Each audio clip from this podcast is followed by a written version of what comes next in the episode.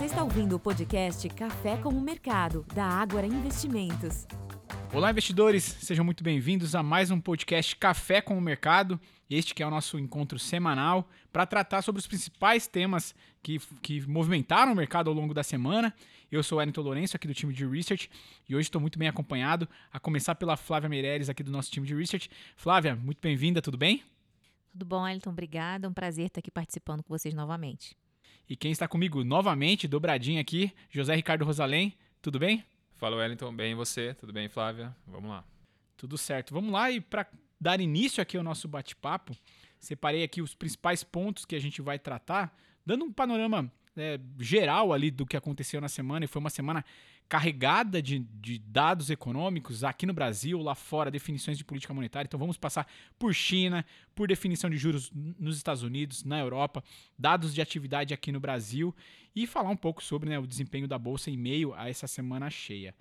Sem mais delongas, Rosalém, China segue no antagonismo ao restante do mundo. A gente tem comentado muito sobre isso.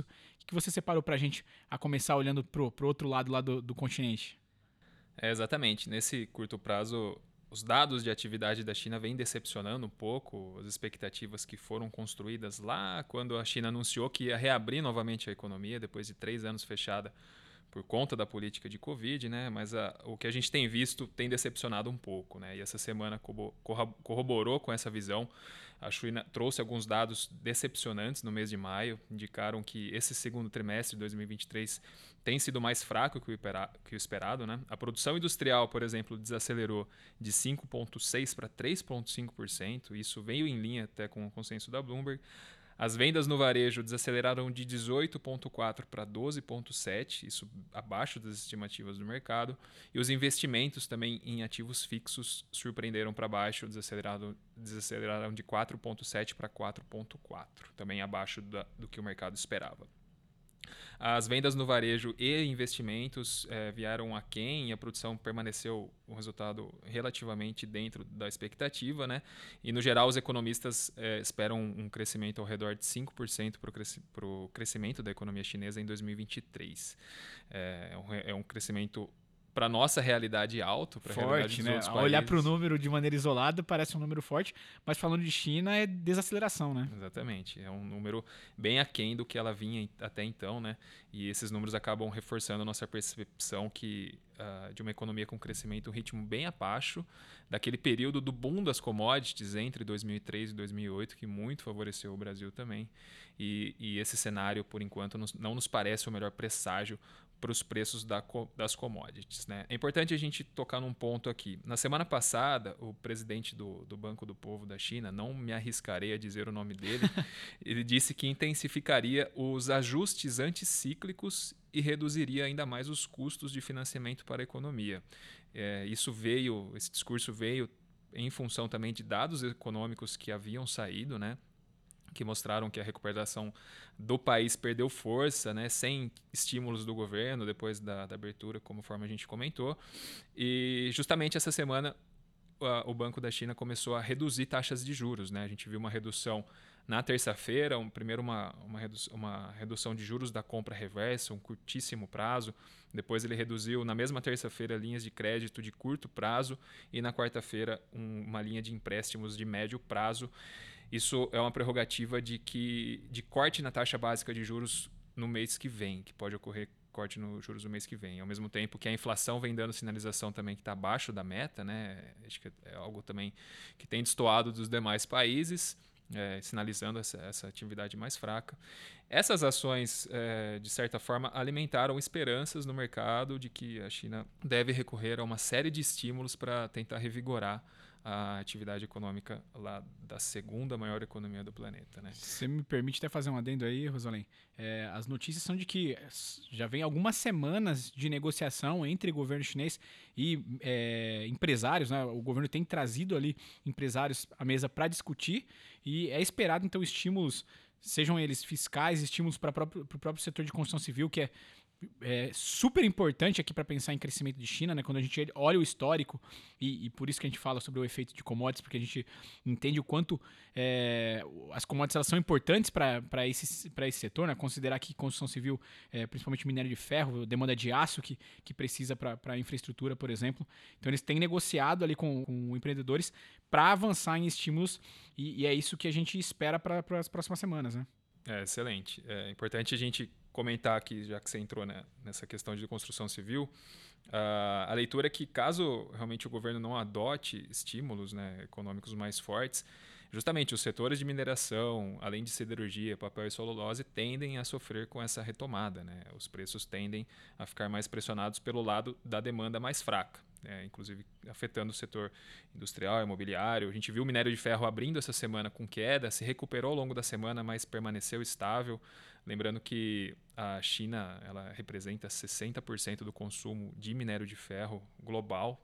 Então, isso acaba pressionando aquelas empresas, aquelas teses de investimento que têm uma correlação direta com o minério, por exemplo, com a Vale. Né? A gente tem comentado muito sobre isso. É, os investidores têm perguntado muito sobre se é um ponto de compra Vale, né? se essa demanda mais fraca chinesa acaba prejudicando a, a tese do, do ativo. E pensando aqui indo mais para o lado do valuation, né? acho que até complementando esse papo macro que a gente tem, indo para o lado corporativo, hoje o minério de ferro negocia na casa dos 114 dólares e num exercício de sensibilidade, as ações da Vale precificam o minério de ferro a 75 dólares de hoje para sempre. E no nosso preço no nosso modelo, né, o que a gente usa como cenário base aqui, a gente estima que o preço médio, por exemplo, do minério para 23 vai ficar na casa dos 110 dólares, para 24 na casa dos 100 dólares, em 25 90 dólares e no longo prazo 80 dólares. Então, em todos esses períodos, né, em todas essas janelas, ele deve ficar acima do que a precificação atual do papel nos diz. Então, isso traz uma minimamente uma leitura de que realmente o, os fundamentos não condizem com o preço de tela. Né? Então, a gente vê que existe sim oportunidade.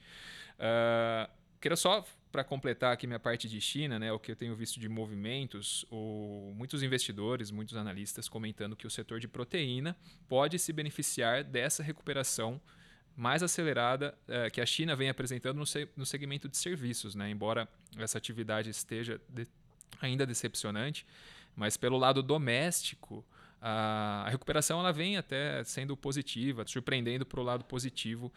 É, o que? Serviços internos, parte de hotel, de viagens. Então, a, a, leitura é que o setor de hotéis, por exemplo, e restaurantes lá na China, ele é atendido principalmente por importações. E, por exemplo, a, a, Minerva, por exemplo, que é um frigorífico listado aqui na nossa bolsa, tem uma exposição muito significativa ao mercado da China e ela realmente em, em maio as exportações dela para lá de, de, carne bovina no geral para lá é, foi foi forte né ele acabou aumentando acelerando um pouco esse ainda não é nosso cenário base. A gente ainda lê a China com um excesso de oferta de carne de porco e com a indústria, né, com os criadores de porco acelerando a produção. Então, no nosso, nosso cenário base, enquanto o preço do porco continuar pressionado, né, a partir de um excesso de oferta e essa oferta aumentando, é improvável que o preço da exportação da carne bovina se recupere, como alguns analistas já têm é, sustentado as teses e montado posição direta em investimento, por exemplo, nesses players que eu comentei. Então, só um adendo aqui, uma, um, chamar uma atenção pela movimentação que eu tenho visto no mercado em relação à China também. E, e pensando aqui para estoque, como você comentou, é, precisa reduzir estoque de porcos para que ande outras proteínas. Né? Se você olhar para o chinês, é a preferência dele, pensando assim para carne, carne de porco, ela vem à frente de, das outras proteínas. Né? É, na verdade, como você tem muita, muita oferta, né, o preço vai lá embaixo e já, já é o, o, une o útil ao agradável. Né? O chinês já tem essa preferência, o preço está baixo, então ele não vai consumir a carne bovina, o preço também fica descontado. Excelente, Rosalém.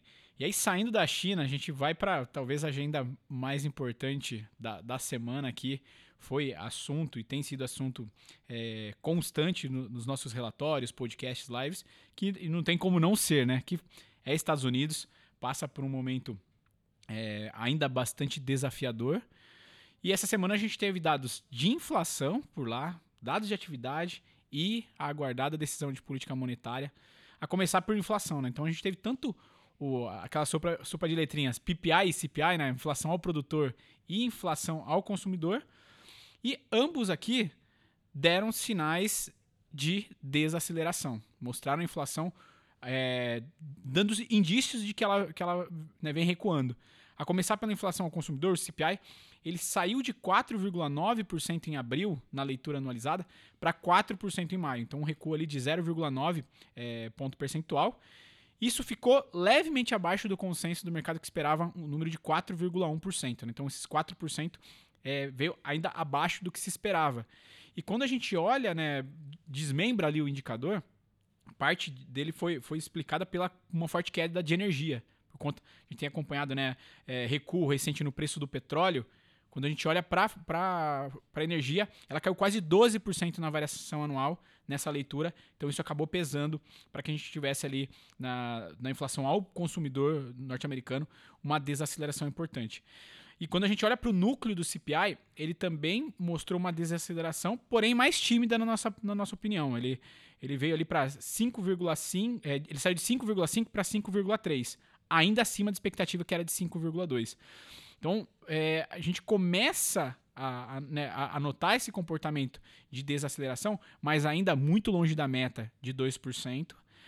E é, esse núcleo ainda né, numa desaceleração tímida que acho que só reforça o, o, desafio que a gente entende que o, que o Banco Central norte-americano ainda tem pela frente. Quando a gente olha para o PPI, o PPI caiu 0,3, né? a inflação ao produtor recuou 0,3 em maio, ante o mês de abril, e a expectativa era uma de, de uma queda de 0,1%. Este caiu mais do que se esperava.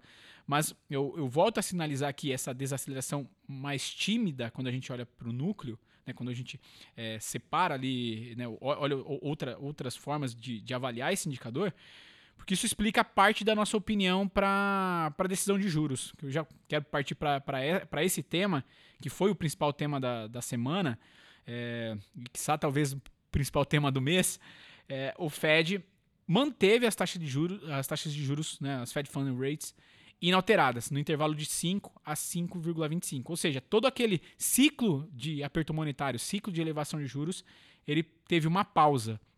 Porém, a, a sequência, né, após a, a, o comunicado, o Jeremy Powell, presidente da, do, do, Fed, presidente do Banco Central, ele fez um pronunciamento é, firme, dando sinais de que eles podem retomar esse processo de elevação de juros. Tanto é que quando a gente olha para a expectativa dos juros futuro nos Estados Unidos, neste momento a maioria do mercado espera que a próxima reunião seja de retomada de uma elevação de 0,25 ponto percentual. A gente sinalizava isso antes, vai, deve se relembrar, Rosalém. No, na semana passada a gente comentou no, no, aqui no podcast que a gente esperava que eles elevassem em 0,25 e então parasse. Não foi o que o Fed fez. O Fed parou e, e, espera-se que ele retome mais 0,25. Na nossa opinião, um movimento eh, um tanto quanto é, controverso se a gente olhar o histórico, né? A gente sinalizou aqui também isso Inusitado. na semana passada. Inusitado. se a gente olhar a última, uh, não, o histórico do Fed nos últimos anos, é, relembrando o que a gente falou aqui na semana passada, se eu não me engano, acho que teve uma vez em 1980 que eles pararam, depois tiveram de retomar, mas eles estavam. Eles tinham errado a mão. Basicamente, é, acho que essa é a leitura. Aqui, nos, nos chama atenção porque, de fato, a inflação ainda está muito longe da meta. A gente está falando de um, de um CPI é, a 4%, ele está o dobro da meta de 2%. Dá sinais de, de desaceleração da inflação, mas os indicadores de atividade também ainda é, mostram sinais, né, de, de alguns sinais de, enfraquecimento, mas a nossa leitura é que ainda tem muito, muito chão pela frente, tem muito desafio aqui na, na, na mão do, do Fed. Não queria estar na pele de, de, desses caras, porque é, o desafio é grande e, e é determinante para todo mundo, né? para o americano, para nós, para qualquer economia, estar atenta a, aos dados por lá. E esse, de fato, chamou, chamou atenção.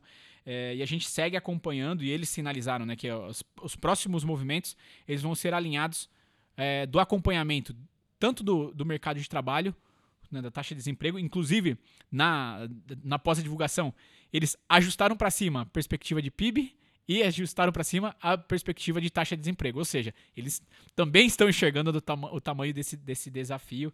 É, e, de novo, acho que chama muita atenção essa pausa e, e uma possível retomada, uma vez que, que esses indicadores eles estão desacelerando num ritmo lento, na nossa opinião. E isso se refletiu, Elton, também na curva de juros lá, né? No dia que saiu o CPI, como você comentou, embora tenha mostrado uma desaceleração importante na comparação mensal, mas quando a gente olha lá, olha lá para o núcleo, né, a gente deve ver preços bastante pressionados. Então, inclusive, nesse dia, a gente viu os, os juros dos treasuries avançarem justamente por conta disso, já é, mostrando aí, sinalizando que sim, se, se pausou agora, mas na próxima reunião não vai ter jeito, vai ter que ainda ter uma vai elevação de juros, né? Isso já se, se refletiu aí no, nos treasuries norte-americanos. Só para uh, adicionar, né, somar esse tema aí de, de Europa, só para a gente ter uma noção, né, o que, que eles esperam. O FMI, ele, ele, ele fez uma, uma projeção, né, dentro da, da expectativa dele, é que a, a inflação lá na zona do euro só retorne para os 2%, que é a meta, em 2025. Esse já é assunto para sequência aqui, Rosane, mas antes disso eu queria só fazer um adendo. É, a Flávia comentou sobre curva de juros ainda teve o efeito na bolsa, né? Se a gente olhar para os índices norte-americanos, é, eles ficaram estáveis depois da, tanto da decisão quanto do, do pronunciamento do Fed. Então, o mercado também eh, se mostrou incerto depois dessa, dessas, dessas decisões, né, da, da decisão e, e, do comunicado, mas ainda assim foi uma semana positiva para os índices, índices norte-americanos. E, como você bem disse, Rosalind, não é só os Estados Unidos que está com desafio de inflação é, e dificuldade de trazer a meta. Até 2025, a gente teve essa semana CPI na zona do euro, na zona do euro e também o, o indicador ali de é, a definição de juros por parte do, do Banco Central norte-americano. O CPI ele mostrou uma desaceleração, ele veio ali para 6,1 na, na, leitura agora da, deste, deste, deste, deste mês de, de maio, corrigindo, Deixa eu só confirmar que agora eu fiquei, fiquei na, na, na dúvida. De maio, de maio para abril. Ele, ele, recuou de 7 em abril para 6,1 na leitura de 12 meses neste mês de maio. Então, mostrou uma desaceleração, mas aqui o desafio ainda é muito maior, né? Você falou o FMI esperando para 2025. A gente está falando de. Eu falei de dobro no, lá no, nos Estados Unidos, aqui a gente está falando de triplo de, de meta, né? A meta de ambas as regiões é uma meta de inflação de 2% no, é, na Europa, na zona do euro, a inflação rodando próximo, pouco acima de 6%. E as taxas de juros, elas foram elevadas e era amplamente esperado. Né? Não, acho que neste caso aqui, não tinha ninguém no mercado que, que esperava algo diferente. O, o BCE, o Banco Central Europeu, aumentou os juros de 3,25% para 3,5%. E a, também após a decisão que aconteceu na quinta-feira, a, a, Christine Lagarde, presidente do Banco Central, acho que até mais duro do que o próprio Fed, disse que não está na, né, na, no, no, momento, eles não estão pensando em pausa no aperto monetário. Acho que isso também só ilustra né, o, o comportamento que tem de ser firme, dada a distância que, a, que eles ainda estão é, de trazer essa inflação para a meta. Bom, acho que falamos, falamos bastante aqui né, de, de mercado internacional. Flávio, queria trazer agora para o tema aqui falar um pouco de Brasil, que foi uma semana é, também carregada de, de, informação, porque a gente teve a, vários dados de atividade, não foi isso? Exatamente, Wellington. A gente é, essa semana conheceu aí o resultado das vendas no varejo e também da pesquisa mensal de serviços, ou volume de serviços, e ambos mostrando aí um começo de segundo trimestre mais fraco para a atividade econômica aqui no Brasil. Então, na quarta-feira foram divulgadas as vendas no varejo, que, que mostraram resultado abaixo do esperado no mês de abril, ainda com uma abertura ruim. Né? O indicador desacelerou de 0,8 para 0,1 na variação mensal. É, quando né, o consenso de mercado esperava um avanço de 0,2%. Ficou um pouco abaixo, né? acelerou aí a 0,1. E na quinta-feira foi reportado mais um dado de atividade doméstica também, demonstrando o início de segundo trimestre mais fraco aqui no Brasil, que foi a pesquisa mensal de serviços. Né? Esse, é, essa também mostrou um resultado aquém do que previam os analistas no mês de abril. O volume de serviços recuou 1,6% na variação mensal, muito abaixo do consenso de mercado. O mercado esperava um recuo aí de 0,1%. É, lembrando que o resultado de serviços ele representa mais de 60% do, do PIB brasileiro e ele ainda veio pior né, do que é, as vendas no varejo que foram divulgadas um dia antes. Né? Então, esses dados aí recentes de atividade, eles só reforçam né, a nossa percepção de desaceleração da atividade já no segundo trimestre de 2023, após um primeiro trimestre muito forte, né? Todos esses dados que a gente está falando aqui, volume de serviços, venda no, no varejo, né? Produção industrial também, que foi divulgada a semana passada também, né, já demonstrou uma certa fraqueza da economia, mas quando a gente olha para o primeiro trimestre, foi, eles ele ainda mostraram resultados ainda resilientes, né, vamos dizer assim. É, então a gente viu um primeiro trimestre mais forte, né, quando saiu o PIB, mas foi justamente é, ele foi esse, esse, esse, esse, ele foi mais forte porque ele foi justificado pelo setor agropecuário, que mostrou um resultado excepcional, muito acima do que a gente esperava, né. Para esse ano, até por conta do, da, do carregamento estatístico, é, mesmo considerando né, uma desaceleração da economia, a gente dá, é, vislumbra um PIB aí em 2023 superior a 2%, mas para 2024 a expectativa é de alta de 0,8%. Então a gente ainda pode esperar que agora, para o segundo trimestre, a gente vai continuar vendo esse movimento aí de desaceleração da, da atividade econômica aqui no Brasil. É, como você bem disse, né? Quase 70% da economia, eu ia tocar nesse ponto, quase 70% da economia é volume de serviços e caiu 1,6%. Acho que isso aqui ilustra né, essa, essa nossa perspectiva de que é, os próximos trimestres serão de desaceleração, mas ainda assim, a gente termina a semana com o IBCBR, que é uma proxy do PIB, né? É, o IBCBR de abril saiu e ele ainda trouxe, talvez, reflexos daquele é, dados agro forte no primeiro trimestre. Avançou 0,56% em abril, de uma queda de 0,14% no, mês de, no mês de março. Isso veio acima das expectativas ali, que era de, de um dado estável no mês de abril. Então foi um contraponto a esses dados de atividade, né? Você comentou sobre vendas no varejo e volume de serviços, mas na semana anterior a gente teve também produção industrial, então foi uma sequência né, de dados de atividade é, abaixo do, abaixo do esperado, mostrando esse início de desaceleração é, e que reforça o que a gente vem comentando aqui. O primeiro trimestre foi um, um caso à parte, muito influenciado pelo, pelo agro que. Eu, destaquei isso na semana passada também, se eu não me engano. A gente não se lembra de um, um trimestre do agro subir quase 22%. Foi um movimento muito específico, é, como você também bem disse traz um carregamento estatístico que, corroborou com revisões na, nas, nas, estimativas por todo o mercado, todo mundo ajustou para cima a expectativa do PIB para este ano. Mas para os próximos trimestres, esse início de desaceleração a gente entende que é, que é, é, é uma constante e, e deve continuar, né? Continuar e trazer essa, essa, esse PIB mais baixo do que a gente viu no primeiro trimestre. Na bolsa, a gente viu uma semana bastante positiva e Bovespa trazendo números. Desde 2 de maio de 2023, ele teve sete semanas consecutivas de alta, se a gente olhar até o dia 15 de junho, mas isso correspondeu a 14, quase 14% de alta. Se a gente olhar para 2 de maio, né, recuar um pouco mais, até 15 de junho, foram 32 pregões de 22 sessões positivas. Esse movimento então, ele foi muito alinhado né, com essa expectativa de que os indicadores de atividade desacelerando, abre espaço para o corte de juros. E acompanhado disso foram os dados de inflação. A gente teve também GP10 esta semana, GP10 do mês de junho. Ele mostrou uma deflação de 2,2%, abaixo também ali da mediana das expectativas, e foi um recuo ainda maior do que a gente viu no mês de maio, que foi de 1,53. Então, isso também ajuda né, a, essa, leitura de que o cupom, e já fazendo um spoiler da, da, agenda da semana que vem, que define juros na, semana, na, na próxima semana, é, começa a ter espaço para cortar juros. O mercado não acredita que próxima semana já é o primeiro corte, né? Tá, é, tá todo mundo caminhando ali para acreditar que esse início vem em agosto, mas essa soma de fatores, o mercado lá fora esperava, diferente da gente, esperava é, manutenção dos juros nos Estados Unidos aguardando esses estímulos na, na China, que já começou a sinalizar né, corte da, das taxas de juros. Tem mais por vir na semana que vem. O Banco Central é, é, chinês deve cortar as taxas de juros de longo prazo já no começo da semana. Esses estímulos aguardados para a construção civil, somados então a, a, esse cenário mais benigno aqui de corte de juros no Brasil, a gente viu então essa sequência positiva para o Ibovespa.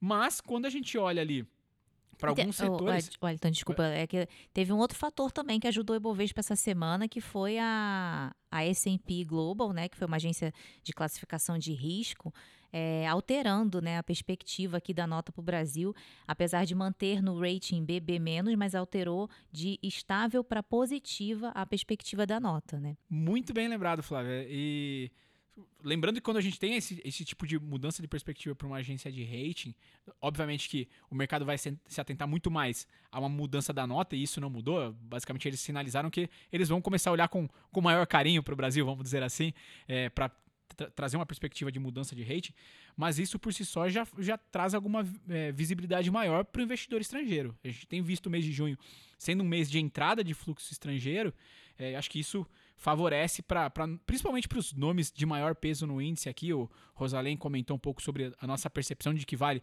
tem espaço para andar. Acho que somado a uma perspectiva melhor para Brasil, né, para o investidor estrangeiro, isso, isso com certeza é um fator aqui é, positivo que contribuiu também para esse andamento do, do Ibovespa. Eu me lembro que no dia que essa que, que, que foi divulgada essa notícia, né?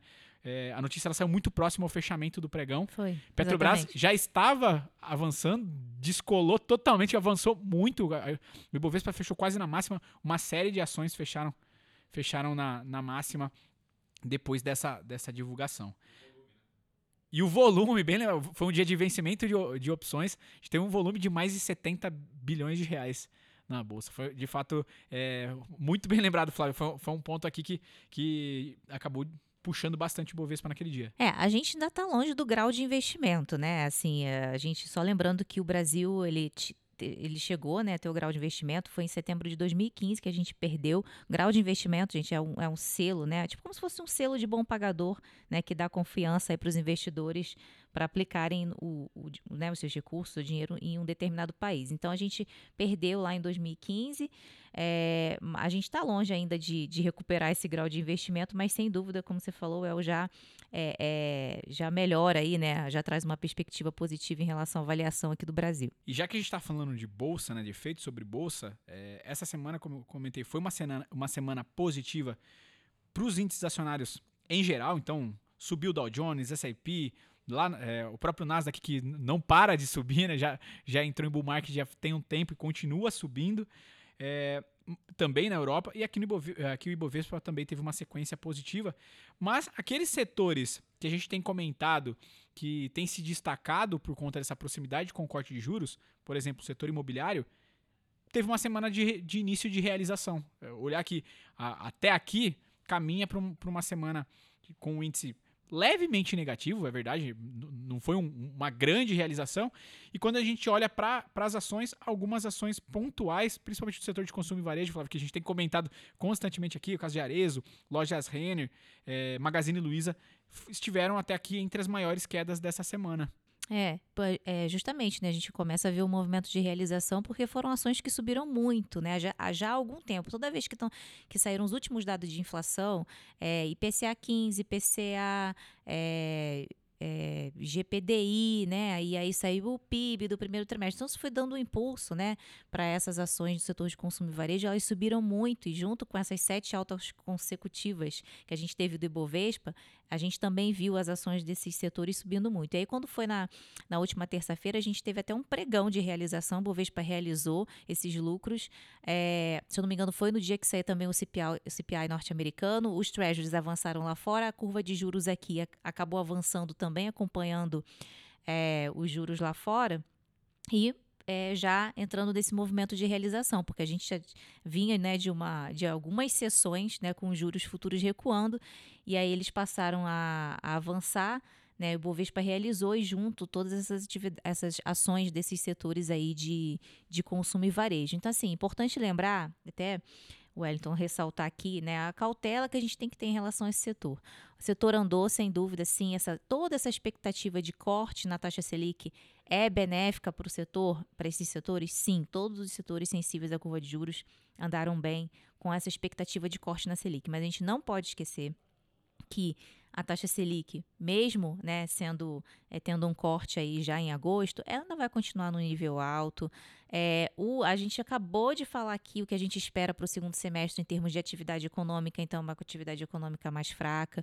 Então, é, o setor de consumo e varejo ainda vai sofrer né, as consequências disso. É, então, a gente não espera grandes mudanças nos fundamentos dessas empresas, por isso que é um setor que a gente tem que olhar com uma maior cautela. E claro, quem quiser se posicionar, escolher aquele, aquelas ações, né, que são mais que não, que não estejam tão alavancadas, né, que tenham um caixa líquido, enfim, que tenham um histórico aí de atravessar períodos de crise e mostrar uma resiliência nos seus resultados. E, eu sei que é tentador, né, ver alguns, algumas ações que estão que caíram muito, que sofreram muito, andando bem agora, mas essa semana já até mostrou aí, como você bem disse, movimento de realização, tanto é que Arezo, Renner, né, e outras apareceram entre as maiores quedas dessa semana. E esse, é, essa cautela que você sinalizou não, não se limita a consumo e varejo. Né? Acho que cabe aqui para setor imobiliário, outras teses de, que são sensíveis a juros de duration longa. É, a gente continua com cauteloso aqui e seletivo quando a gente vai definir ele, inclusive as nossas carteiras recomendadas. E só para finalizar aqui do lado de bolsa, só é, salientar o lado positivo. Né? Eu comentei as maiores quedas. Do, do lado positivo, destaque para Braskem. A gente continua vendo o noticiário aqui de hora vende, hora não vende a participação da Novo Honor. Quem será o, o, o, comprador também tem sido uma discussão. Isso acabou puxando a Braskem ao longo da semana. Gol com a queda do dólar, o dólar vem de uma, uma sequência aqui de recuo importante. Lembrando que o, o custo das aéreas, é, ele, grande parte dos custos é dolarizado, então esse peso menor do dólar acabou contribuindo para uma dinâmica mais positiva. E destacar também Clabin e Suzano. Não mudamos os nossos fundamentos para o segmento aqui de papel e celulose, embora a Suzano essa semana anunciou uma elevação ali é, na, no preço da celulose de 30 dólares a, a tonelada, mas a gente ainda continua um, vendo um nível de estocagem elevado, é, dependendo do nível de preço que, que a celulose possa atingir.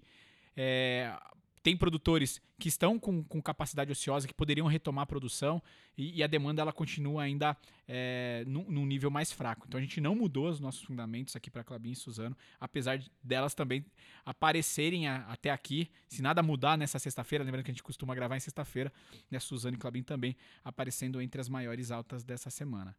Bom, caminhando para o fim aqui do nosso podcast, Flávio, o que, que o investidor tem que ficar atento aqui para a agenda da próxima semana?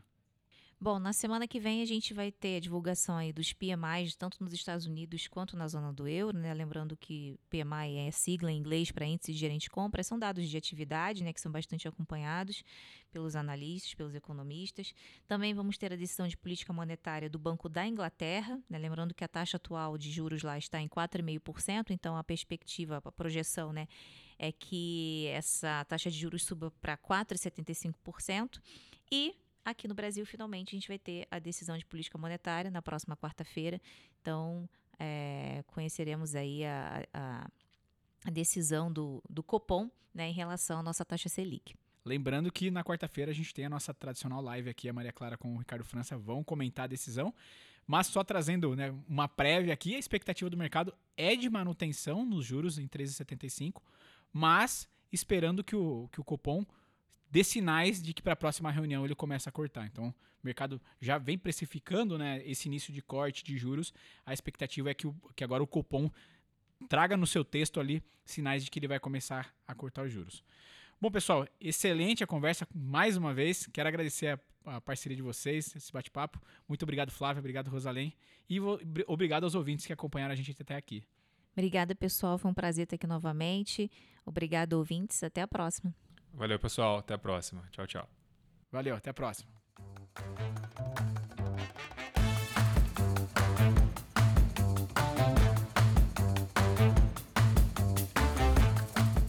Este podcast não representa promessa de compra e venda ou recomendação de qualquer ativo financeiro, sendo única e exclusiva responsabilidade do investidor a tomada de decisão. Consulte os riscos das operações e a compatibilidade com o seu perfil antes de investir. Rentabilidade passada não é garantia de rentabilidade futura.